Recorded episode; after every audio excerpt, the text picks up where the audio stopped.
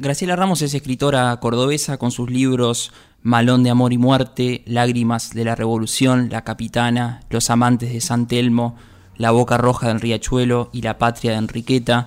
Renovó el género romántico a través de historias de los siglos XIX y principios del siglo XX. Eh, y con su último libro hizo lo que a mí más me interesa que hagan los escritores y las escritoras, que es hacer algo totalmente distinto. Hijos de la Sombra es la nueva publicación de, de Graciela Ramos. Es un libro totalmente distinto a lo que hizo antes y es muy pero muy interesante porque es una historia eh, que sucede en la década del 70, por supuesto atravesada por la última dictadura militar y por un abuso de un cura a tres niños. Así que es muy pero muy interesante cómo se conjugan estas cosas para hacer una historia muy pero muy atrapante e interesante y que viene a contar algo nuevo. Así que de esta manera la recibimos hoy a, a su autora. Hola Graciela, ¿cómo estás? Mi nombre es Federico, un gusto recibirte desde Mar del Plata. ¿Cómo va? Hola Federico, buenas noches. Bueno, eh, muchas gracias por este espacio que me das y muchas gracias por la presentación también. Bueno, yo eh, adelanté dos cuestiones que están en el libro. La década del 70, la dictadura militar y un abuso de un cura, tres amigos eh, muy niños. tenés estas dos bombas en tus manos, pero no obstante a eso, vos elegís empezar a contar tu historia desde la descripción de un lugar, como si fuera una especie de, de a sangre fría. Así que te pregunto cómo fue esa decisión de decir, tengo esta historia que es eh, sórdida, que es por momentos que al lector le va a causar muchísimo rechazo, desagrado, pero lo primero que quiero empezar a contar es el lugar. ¿Por qué tomaste esa, esa decisión? Eh, en realidad el lugar, la historia está basada en, dos relatos reales, ¿no? Que dan, que rellenan la historia de estos tres niños. Mm.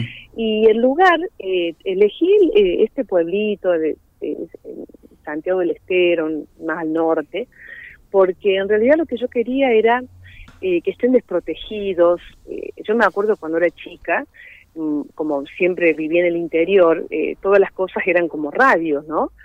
y bueno, y como el, el, el, libro no solo trata del abuso del cura, sino del abuso en todas, en todas sus caras, por eso hay un femicidio, por eso hay un montón de situaciones, entonces yo quería eh, un lugar que me ayudara a contar la historia. Por eso elegí la década del 70 y elegí este pueblito donde ellos no tenían mucho acceso a nada. Eh, entonces eso, digamos, me, allanó un poco y me, dio herramientas para poder contar, eh, para, poder narrar la historia de los tres chicos. Sí, bueno, entonces ahí nos, nos das la pista de que vos tuviste una, una crianza de campo, ¿no? Porque hay muchas cuestiones del hablar que eh, son muy, pero muy de, ese espacio. Por ejemplo, decir, nos vamos para las casas, vamos a cocinar una, una cabeza de vaca en un pozo. Eh, ¿Usaste parte de tu propia vida para darle ese, ese aura al lugar donde, donde estaban pasando esa historia?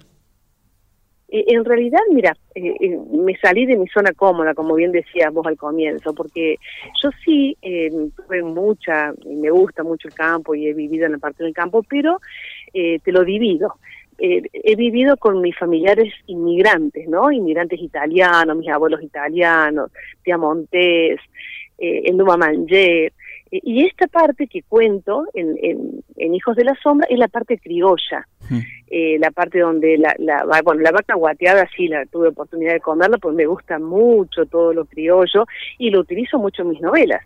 Mis novelas son todas novelas históricas donde eh, estas dos, digamos, culturas, estos dos folclores culturales están muy presentes.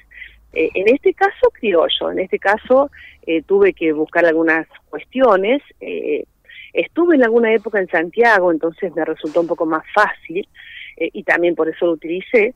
Pero sí, yo creo que todos los escritores utilizamos un poco de, nuestra vivencia, de nuestra experiencia.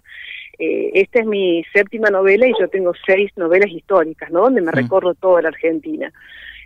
me encanta el campo, adoro el campo, pero en lo personal es más de, eh, soy más piamontesa, soy más de la que cocina el pan, soy más de la huerta, del trabajo propiamente, eh, así que no, no, no tanto por, por lo que se ve o se lee en Los Hijos de la Sombra. No sé si te contesté, Federico. Sí, sí, sí, sí, es muy, es muy interesante cómo, ver cómo eso te, se refleja ¿no? en parte de la, de la novela y esa idea de pueblo, de relaciones muy cercanas, de, de, niños desprotegidos, ¿no? Tres amigos partidos por historias distintas, con distintas falencias, y de pronto un traslado de un cura que hace llegar a un cura nuevo al pueblo, empieza ¿no? con una serie de, vejaciones a, los niños, de manipulación, de historias que se repiten para manipular a, uno o a otro, o que van cambiando según, según el caso puntual.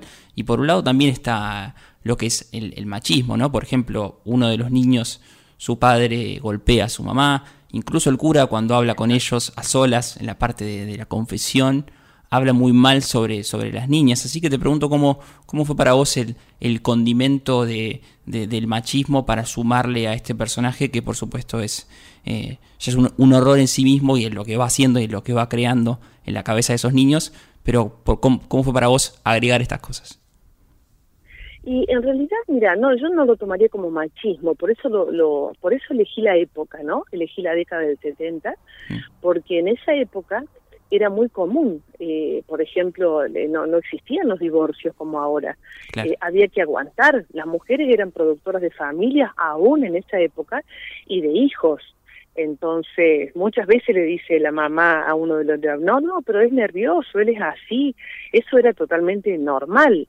Me costó mucho escribir este libro, mucho, mucho, me llevó mucho tiempo, porque, bueno, yo soy eh, una persona muy intensa y a mí me gusta evitar los personajes me gusta sentirme cada personaje para poder describir, para poder hablar, y estos temas son tremendos. Y la parte de cuando me tuve que convertir en pedófila para, para contar todo eso fue tremendo. Tuve, en un momento dije, ¿por qué estoy metida en esto? ¿Por qué estoy haciendo esto? Y bueno, cuando me contesté por qué estaba haciendo, lo retomé con toda la energía y hoy estoy feliz de acompañar el libro, ¿no? Porque es un libro de, de mucha reflexión.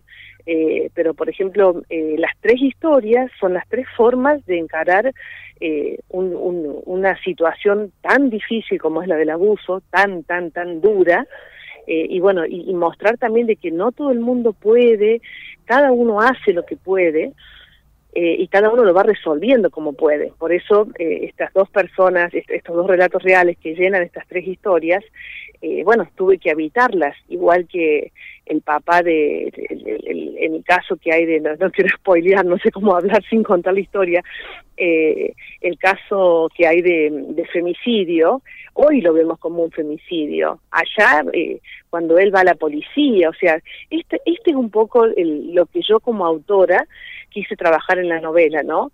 ¿Qué pasa todo lo que pasa o deja de pasar para que el abuso suceda. ¿Qué hacía la familia? Miraba para otro lado, la institución, el comisario. No, no, vaya, eso se arregla en la casa. Eh, o sea, todas las cosas, todas las cosas que fallan para que esto pase, ¿no? O sea, eh, todas estas cosas que nosotros decimos, no, no nos gustan. estas situaciones están a la vuelta de mi casa. Yo no sé si a lo mejor acá a la vuelta eh, hay, eh, porque cada casa es un mundo y son situaciones que no nos gusta ver, que no nos gusta conversarla, porque nos avergüenza, porque nos duele. Y bueno, un poco eso era, me fui por me fui por las ramas, Federico. No, no, no, está, está bueno porque... era la reflexión, de, claro que... o sea, un poco esa era mi intención como autora, ¿no? Sí, sí, no, que, no decir que es una novela feminista o que tiene componentes de feminismo cuando en, la década del 70 había ese, ese rechazo o eran palabras que no se usaban, así que es muy interesante la, la, diferenciación que nos hacías. Y por ejemplo, la, la, novela también está cruzada por sucesos históricos conocidos para todos, como por ejemplo la, la muerte de, Perón, y encuentra a los niños reflexionando sobre qué es el peronismo, qué es el radicalismo, preguntándoselo eh, primero entre ellos, luego en sus casas, después también al mismo cura. Así que te, te pregunto cómo fue para vos eh, matizar o ponderar eh, estas cuestiones de preguntas de inocencia de un niño cuando por debajo corría un río de, de, del horror, ¿no? De, de a poco lo sigo uniendo las historias de los niños pero poder matizar no solamente la inocencia de los niños en que van y compran una bicicleta, van de paseo, sino también con estas preguntas que hacen siempre los niños con cuestiones de la realidad que te permiten a medida que las vas leyendo adivinar la época.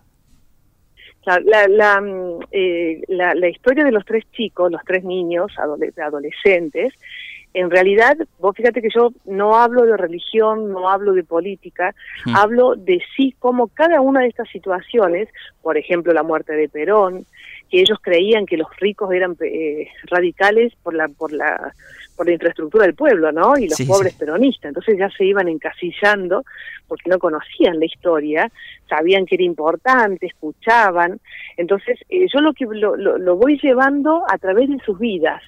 Eh, igual que en la década del 70, no hablo de todo lo, que pasa en la década, hablo lo que pasa en sus vidas en esa década, hablo lo que pasa eh, en la vida de ellos con la muerte de Perón. O sea, hablo lo que pasa eh, con el abuso de ellos por el cura. O sea que en realidad la mirada está, por eso eh, digamos que el común denominador es el abuso en todas sus caras, ¿no? Mm. Porque en realidad todas estas situaciones, todas estas cosas que van pasando históricamente, bueno, después en Brasil y demás, que eso me encantó ponerlo, o cuando se va a Madrid, eh, son situaciones que van pasando en la vida de él. Cómo va marcando cada hito histórico, cada situación, cada cosa, su vida, y la de los chicos, por supuesto. Y después es muy interesante, más allá de la novela, ver ¿no? qué hace la iglesia con curas abusadores. Porque, por ejemplo, en este caso tu, tu personaje era alguien que ya había cometido abusos y lo traslada de un lugar al otro. Eh, ¿Crees que más allá del, de, tratarse de una novela, por qué decidiste ponerlo en el, en el libro? ¿Por qué? Discúlpame, no te escuché la No, no, justamente por, por qué decidiste poner en el libro esa idea de que eh, el cura este no era la primera vez que lo hacía porque está basado en relatos reales, son historias reales, son dos eh, chicos y hombres eh, que, me dan toda esa información, por eso te decía que es tan duro, eh, para, fue para mí tan duro escribir esa novela, porque cada cosa que trabajaba le había pasado a alguien. Yo que escribo novela histórica, que hablo de nuestros abuelos, nuestros inmigrantes, eh, de Enriqueta, en la patria de Enriqueta, la verdad que en esta situación fue totalmente diferente, mm. porque es como que digo, pucha, esto, esto en, carne propia. Eh, y el con respecto al cura, es muy normal que se hagan, eh, o sea, que los curas en esa época, y creo que ahora también, mm. los, los van protegiendo, los van mandando a estos pueblitos donde nadie los conoce, eh, los otros días me habló una, me mandó un mensaje una lectora y me dice ella es católica, yo también soy católica, que esto no tiene nada que ver con la religión, mm. tiene que ver con una persona con una mente pervertida, rota, eh, y ella justamente me decía eso, pues yo, yo le decía, en mi vida hubieron muchos padres Pedros, que es como el, primer cura, mm. que trabajan por los chicos, con los chicos, y bueno, y también hay estos padres flavianos que son los pedófilos, ¿no? Eh, y que y ese era el mecanismo no de, trasladarlos eh, para para que se curen para lo que sea. Imagínate cuando llegó a ese pueblito donde estaban todos totalmente inocentes un pueblito perdido en el medio de la nada este cura floreció. Y el padre Pedro, que había estado toda la vida ahí, que los conocía todo, que los había casado a todo, que lo, lo mandaron, lo sacaron de circulación sin explicaciones, eso también está como claro en el libro, ¿no? Hmm. Pero en realidad es eso, o sea, eh, lo que pasaba con ellos en, estas situaciones, con estas dos situaciones, con el padre Pedro y con el padre Flaviano. Uno divino y el otro un enfermo. Claro. Sí, sí, y esta idea de tomar historias de la realidad para convertirlas en ficción eh, hizo que vos te encuentres con dos historias eh, de personas que se conocían y vos en la ficción los hiciste amigos o son, fueron dos historias distintas de lugares y de personas distintas. No, vos sabés que fue algo, algo, a ver, yo no creo en las casualidades, sí en las causalidades.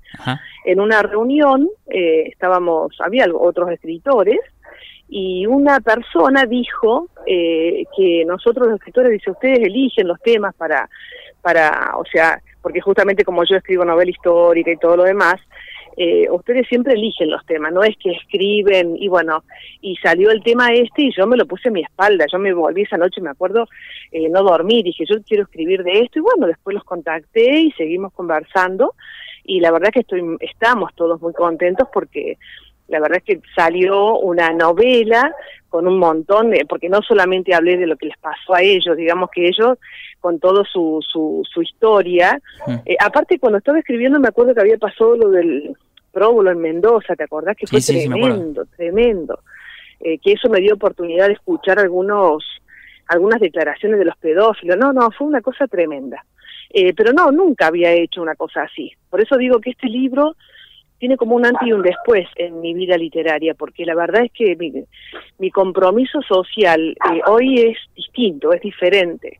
eh, después de esta historia, ¿no? Después de verle la cara a una persona que pasó por estas situaciones.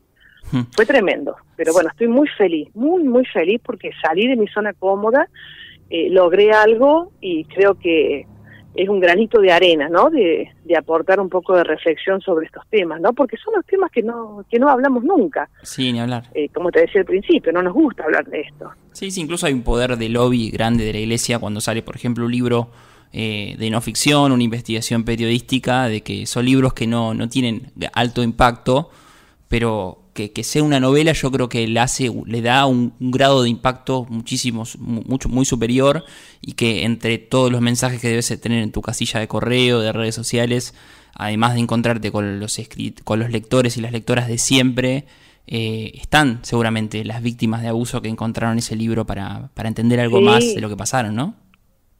Sí, totalmente, sí, sí. Y sí, eso que decís también, ¿no? Es verdad, yo, yo la verdad es que me estoy sorprendiendo con todo porque lo escribí sin saber ni esperar nada. Eh, y es verdad, o sea, eh, tengo un montón de mensajes eh, y el hecho a lo mejor no lo había pensado así, pero de, que sea una novela es como es distinto, claro. es diferente, tiene otro impacto, sí, sí.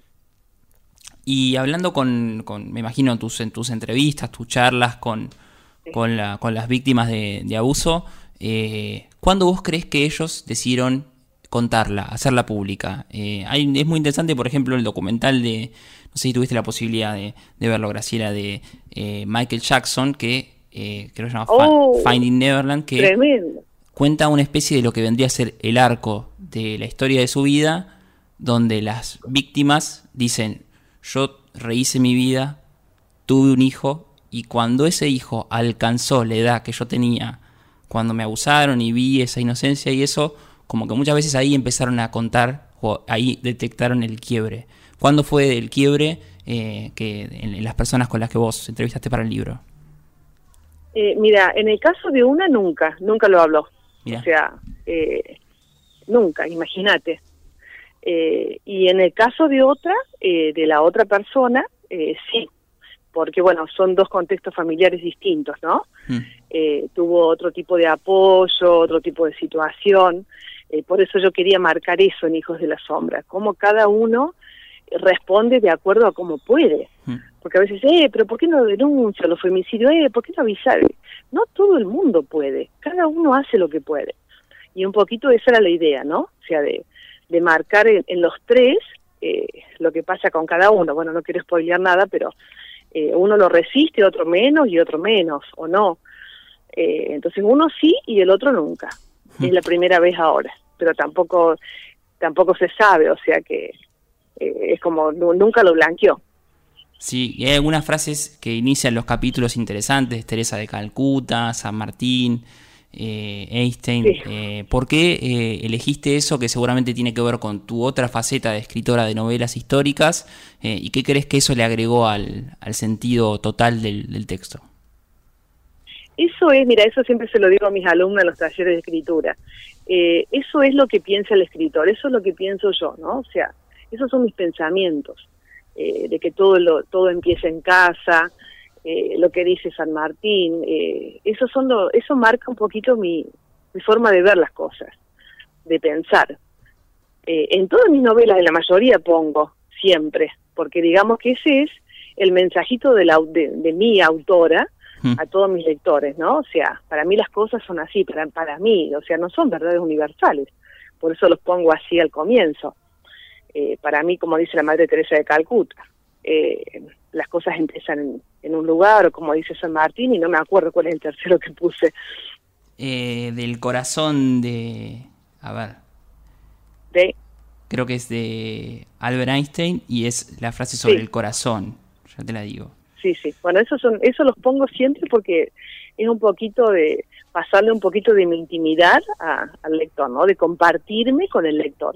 Está bueno. El problema, el problema del hombre no está en la bomba atómica, sino en su corazón. En su corazón, exactamente. Siempre todo parte desde nosotros hacia afuera y lo primero que tenemos alrededor es la familia. Entonces, y a partir de ahí vamos. Por eso también eso lo quise mostrar en el libro, ¿no? Como sin querer a veces la familia da la espalda. Claro. Eh, porque a veces no, no, no, uno, uno nunca quiere hacerle daño a mi hijo. jamás, o sea, ni el padre más malo creo que quiera hacerle daño a un hijo, pero sin querer a veces damos la espalda. Sí, bueno, y Graciela, ¿cómo crees que va a ser el recorrido del libro? Porque este, en diferencia de todos los anteriores, está atravesado por una pandemia, ¿no? Por la cancelación de las principales ferias del libro, algunas se han mudado a la, virtualidad, pero ¿cómo crees que va a ser el recorrido de, de, tu intercambio con, con, tus lectores, que siempre es muy estrecho y muy cercano? Y la, eso extraño tanto, Federico, tanto, extraño mis lectoras, extraño las reuniones. La verdad que el libro no ha parado, el libro salió, todavía no tiene un mes, eh, y, y viene muy bien.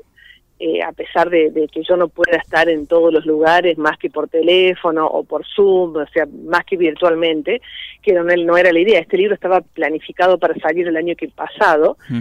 que justamente no lo publicamos porque estábamos en plena pandemia y la idea era que yo lo pudiera acompañar. Lo estoy acompañando a la distancia. Eh, y las cosas vienen no mejorando, o sea, por, por lo que por lo que se ve eh, por las olas que vienen de Europa y como estamos acá, ustedes, eh, bueno, Mar del Plata, eh, me contaba mi querida amiga Gaby Exilar, sí, que tiene un que había estado con COVID y qué sé yo, bueno, estamos complicados, así que yo lo acompaño desde, desde la virtualidad, pero viene muy bien, viene muy, muy bien, o sea, la verdad que estoy muy sorprendida, muy agradecida, porque la verdad que yo no sabía que iba a pasar en nada, porque es algo totalmente distinto y, y muy amorosos todos mis lectores, muy amorosos, eh, y muchos lectores, muchos mensajes, mucho más de lo que estoy acostumbrada a recibir, así que la verdad que estoy muy, muy contenta y muy agradecida.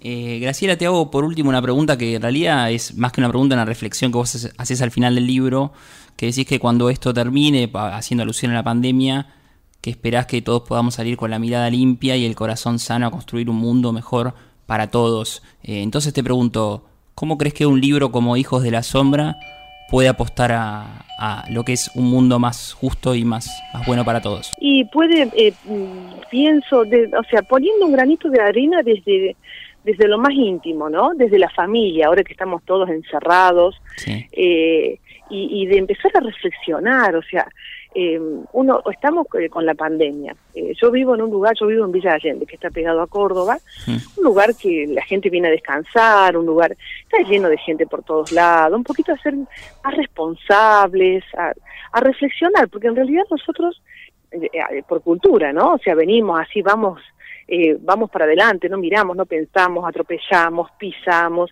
Bueno, detenernos un poquito, abrazar la familia, que la familia, el amor, eso, el amor nunca falla. Entonces un poquito la idea es esa, de que ojalá que esta pandemia, que en realidad hay, miles de formas de mirarla, yo la comparé con un zoológico, porque eh, realmente nos estamos encerrados y el mundo está respirando viste lo que pasó con los ríos y demás, o sea, el mundo respiró, entonces, y estos virus, eh, limpiar todo esto, ¿no? Limpiar. Y la limpieza hay que empezar por casa, ¿y por dónde? Y por nuestros pensamientos, por, por, con nuestra palabra. Así que bueno, esa es un poquito mi intención. Ojalá, ojalá, ojalá. Sí, sí, bueno, eh, no sé pensar. Te, ¿Eh? No, no, estoy, por, adhiero a todas tus palabras y, y la verdad que es un libro que que te produce muchísimas sensaciones, ¿no? Primero eh, hay escenas muy duras donde uno dice quiero seguir leyendo, no quiero seguir leyendo, pero el libro eh, conforma ¿no? una totalidad y es un libro de esos distintos, más allá de tu carrera como autora, es de esos libros que uno es imposible que, se los olvide y a la hora de, recomendar eh, siempre los va a tener ahí a, a mano. Así que te agradezco muchísimo, primero por escribir este libro, y luego por tu tiempo para, para Mar del Plata. Esperemos que se reactiven pronto las ferias y puedas venir con tu libro para acá. Vos sabés que yo a Mar del Plata amo Mar del Plata, tengo un montón de lectores, siempre voy a Mar del Plata a la feria y me junto con el grupo de lectores de Mar del Plata, me tomo mis grandes cafés con mis amigas, escritoras, eh, así que les mando un abrazo enorme, un abrazo virtual enorme y grande para todos. Y a vos, Federico, infinitas gracias por este tiempo. Yo estoy agradecida porque vos me estás dando este tiempo para que la gente de Mar del Plata pueda conocer mi obra. Así que mil gracias. Bueno, muchas gracias y nos vemos pronto entonces. Dale. Dale, dale, gracias. Hablamos con la escritora Graciela Ramos, Hijos de las Hombres, su último libro. Está disponible en todas las librerías del país.